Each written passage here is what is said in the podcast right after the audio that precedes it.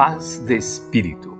Depois disso, que nos resta dizer: se Deus está conosco, quem estará contra nós?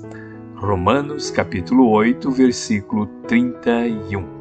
Temos hoje em toda parte da terra um problema essencial a resolver: a aquisição da paz de espírito, em que se desenvolve todas as raízes da solução aos demais problemas que sitiam a alma. Que diretrizes, porém, adotar na obtenção de semelhante conquista? Usar a força, impor condições, armar circunstâncias? Não desconhecemos, no entanto, que a tensão apenas consegue impedir o fluxo das energias criadoras que dimanam das áreas ocultas do espírito, agravando conflitos e mascarando as realidades profundas de nossa vida íntima, habitualmente não manifestadas. A paz de espírito, ao contrário, exclui a precipitação e a inquietude para deter-se e consolidar-se na serenidade e no entendimento. Para adquiri-la, por isso mesmo, urge entregar as nossas síndromes de ansiedade e de angústia à providência invisível que nos apoia. As ciências psicológicas da atualidade nomeiam esse recurso como sendo o poder criativo e atuante do inconsciente.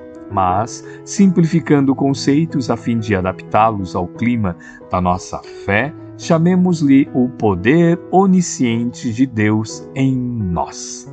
Render-nos aos desígnios de Deus e confiar a Deus as questões que nos surjam intrincadas no cotidiano é a norma exata da tranquilidade suscetível de garantir-nos equilíbrio no mundo interno para o rendimento ideal da vida.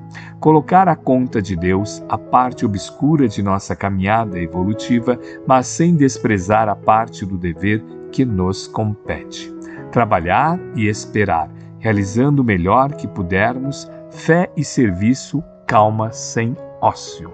Pensemos nisso e alijemos o fardo dos agentes destruidores de ódio, ressentimento, culpa, condenação, crítica ou amargura que costumamos arrastar no barro da hostilidade com que tratamos a vida, tantas vezes arruinando tempo e saúde, oportunidade e interesses.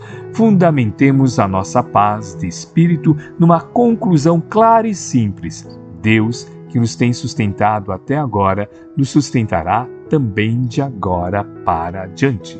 Em suma, recordemos o texto evangélico que nos adverte sensatamente: se Deus é por nós, quem poderia ser contra?